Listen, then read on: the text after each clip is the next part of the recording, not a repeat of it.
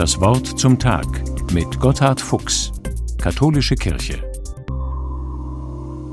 St. Martin ist ein frommer Mann. Dieses Kinderlied ist heute wieder zu hören, wenn die Martinsumzüge sich auf den Weg machen, womöglich gar mit leibhaftigem Pferd. Dass der römische Soldat aus Ungarn damals einen armen Schlucker die Hälfte seines Mantels geschenkt hat, ist unvergessen. Ein Inbild von Einfühlungskraft und Nächstenliebe, wirklich ein Lichtblick in dunklen Zeiten. In der Tat, der historische Martin war in den Gründerjahren des Christentums eine starke Figur. Zum Schluss Bischof im französischen Tours hat er mit Ambrosius, einem anderen großen Kirchenvater, das aufgebaut, was heute in der Krise steckt, eine funktionierende und glaubwürdige Kirche. Besonders faszinierend finde ich Martins Gespür für wahrhaftig sein. Glaubwürdig, authentisch, transparent war er. Dazu erzählt sein erster Biograf etwas aus dem Nähkästchen.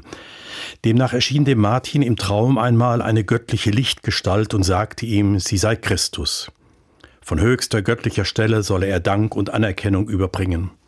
Martin ist natürlich beglückt, wer wäre das nicht bei so hohem Besuch, aber dann kommen ihm Bedenken, typisch für seine Hellsicht.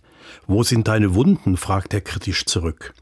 Denn ein Christus ohne Wunden ist ihm, typisch christlich, undenkbar.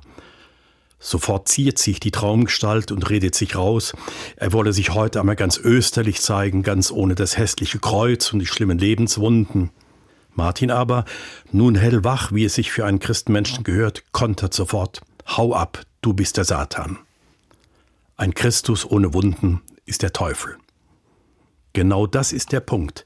Ein himmlischer Christus ohne irdische Wunden ist ein Traumprodukt, eine Wunschfantasie, mehr noch ein Lügengebilde.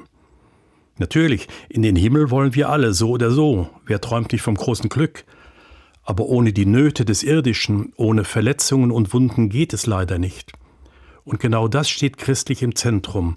Der verwundete Arzt, nicht der Strahlemann. Der gekreuzigte Christus, nicht der Zauberkünstler. Genau deshalb ist Christus glaubwürdig, weil er unser menschliches Leben selbst durchgemacht hat. Genau deshalb ist sein Gott unser Gott.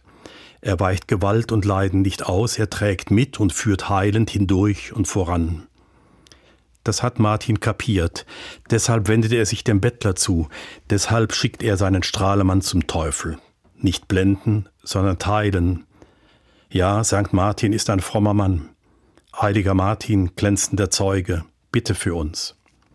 Gotthard Fuchs, Wiesbaden, Katholische Kirche.